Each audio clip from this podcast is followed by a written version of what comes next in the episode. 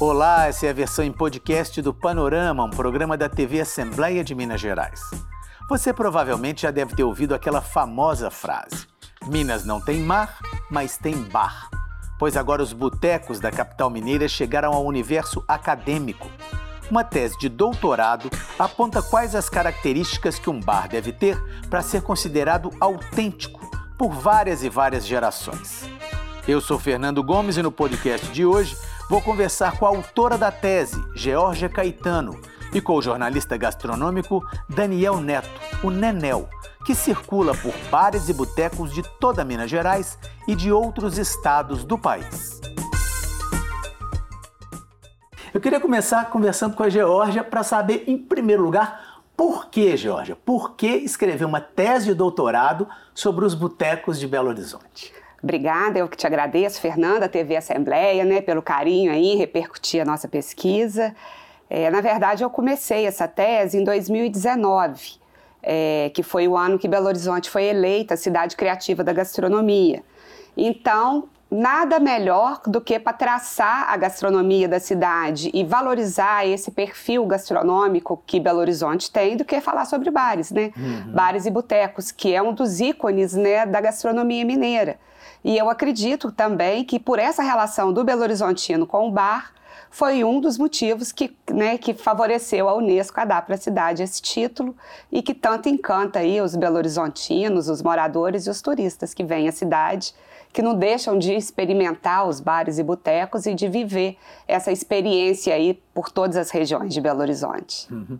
Nenel, você tem um blog aí, pelo que eu vi ali, desde 2009, Exato. ou seja, muito tempo.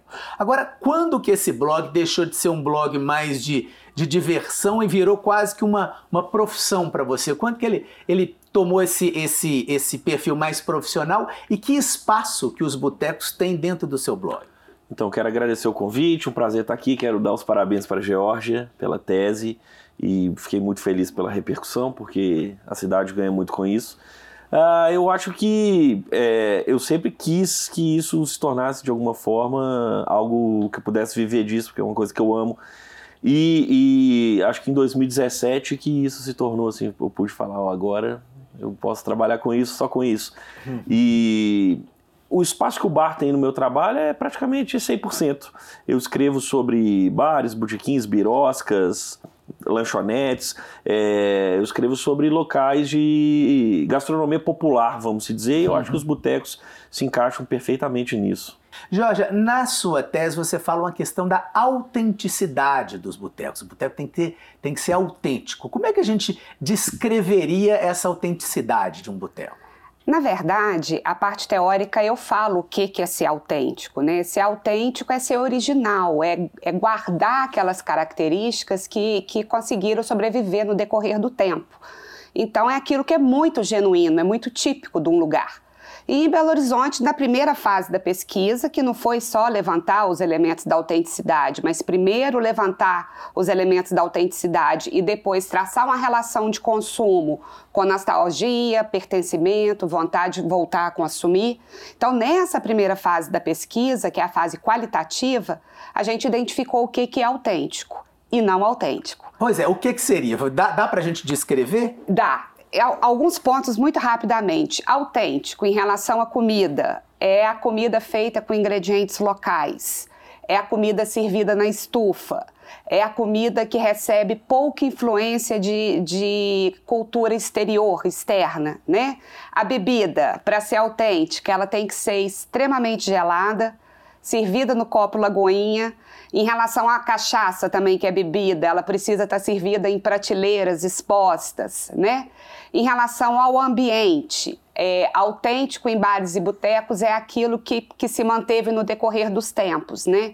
Então tem muita gente que descaracteriza um boteco antigo e quer trazer traços da modernidade, da da contemporaneidade, né? Quer sofisticar aquele ambiente, trocar um piso que já está ali atravessado pelo tempo, já está surrado e colocar um porcelanato, uhum. porque é muito bonito. Então não é isso, né? O, o autêntico é aquilo que repousa no tempo, é aquilo que você bate o olho e te traz a nostalgia, né? Uhum. Que é uhum. aquela saudade dos bons tempos que a gente passou na infância com os pais dentro do boteco. Acho que o boteco ensina muito pra gente, né? Essa uhum. coisa do respeito, de entender que a, o, o boteco, você, você tem que seguir a regra do boteco. Se você não concorda, você não vai, é, é normal, mas muita gente quer.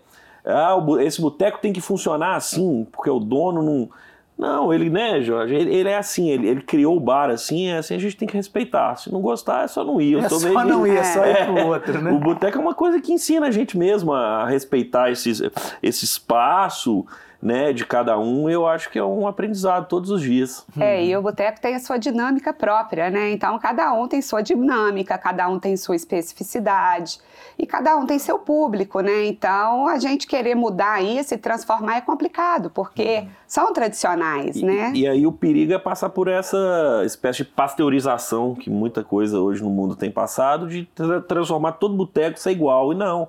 Uhum. O legal é justamente cada boteco, é, eles, eles podem ter semelhanças, mas cada boteco é um só, assim, é ele, né? Uhum. É, é, o proprietário que é de um jeito, a, a, estufa, uma estufa grande, uma estufa menor, uma estufa é, mais de comida mais molhada, aquela coisa que a gente adora aqui em Minas, muito molho, né?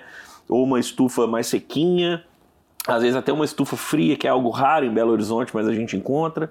É, isso, isso é o charme, né? Essa coisa de, de quem gosta poder fazer uma maratona, passar em cinco ou seis bares no dia, isso é uma delícia.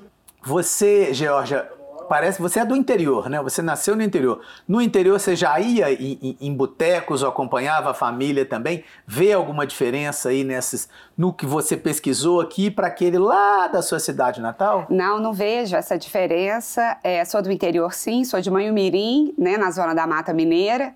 E o que tem no interior é, é, exatamente essa questão de família, né? Foi no interior que eu cresci vendo minha família frequentar bares e botecos, isso é muito nostálgico.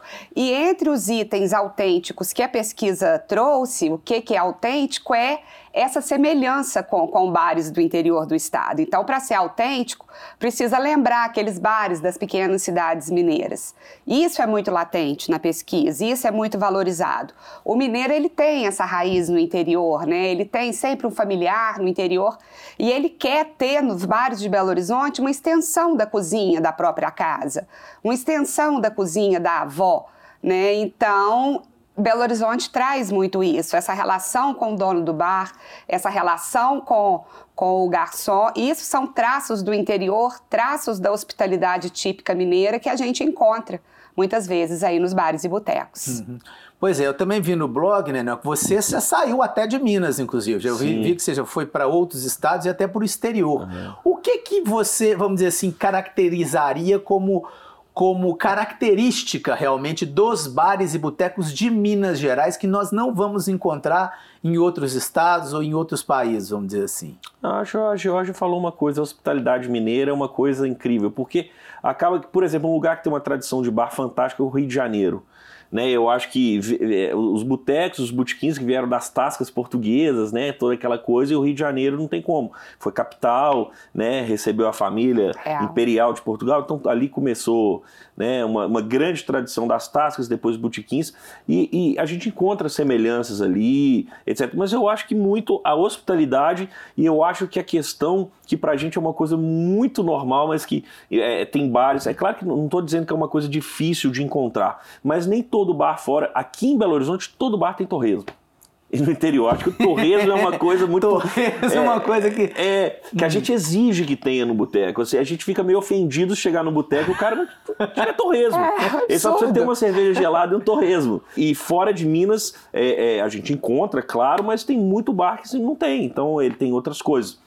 O Rio de Janeiro tem muita questão da carne assada, que para mim faz a, a função do, do, torresmo, que todo botequim lá tem uma carne assada, ou uma carne seca com farinha, que é, essa carne seca, a influência nordestina muito forte no Rio, mas eu acho que aqui é a hospitalidade e o torresmo. Acho que o torresmo é, tem que ter, tem que ter. Um bom bar tem que ter um torresmo. A gente está caminhando para o finalzinho. O que mais que a gente poderia colocar aí, Georgia, em termos de características né, que você pesquisou, que você encontrou nesses botecos que pode levar uma pessoa a escolher justamente um determinado lugar para ir, para se divertir, para encontrar isso tudo que a gente está. É, tá eu acho que a gente falou dos elementos autênticos, eu vou pontuar agora os elementos não autênticos, uhum. né? Então, não autêntico é cerveja quente, Isso não pode de jeito nenhum. Não pode, não pode ter no bar de Belo Horizonte. Cerveja quente, é, ausência de garçom e do dono do bar, né? Então, assim, uma coisa que muito foi falada é a cultura dos espetos, que não é uma coisa muito típica mineira e foi sucesso aqui em Belo Horizonte há alguns anos atrás.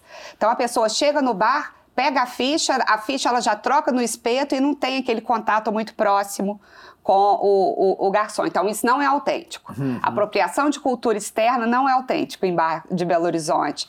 Banheiro sujo, falta de estufa, comida feita com alimentos muito processados, muito gourmetizados. A gourmetização é a principal característica de um bar não autêntico uhum. em Belo Horizonte. Nenel, para finalizar também, você acha que Belo Horizonte realmente merece o título de capital nacional dos botecos? Acho que merece e, e, e a Jorge falou no início, é, esse título que Belo Horizonte ganhou em 2019 de Cidade Criativa da Gastronomia pela Unesco. Claro que a gente deve isso a todo mundo, desde os grandes chefs que viajaram o mundo e trouxeram técnicas, mas tem muito peso dos botecos também.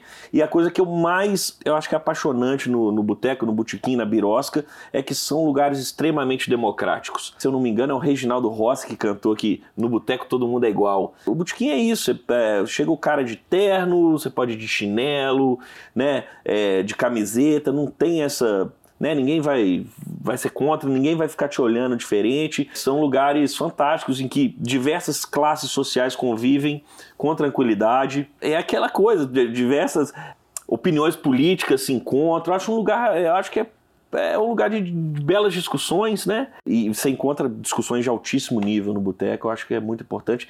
Democrático, eu acho que isso é que caracteriza também os, os botecos Brasil afora, assim. Esse foi o podcast do Panorama, um programa da TV Assembleia de Minas. Você pode assistir a versão completa do programa sobre a tradição dos bares de Minas no portal da Assembleia, almg.gov.br/tv. Apresentação Fernando Gomes, produção Marcela Rocha, edição Leonora Malar. E edição de áudio Jean Miranda.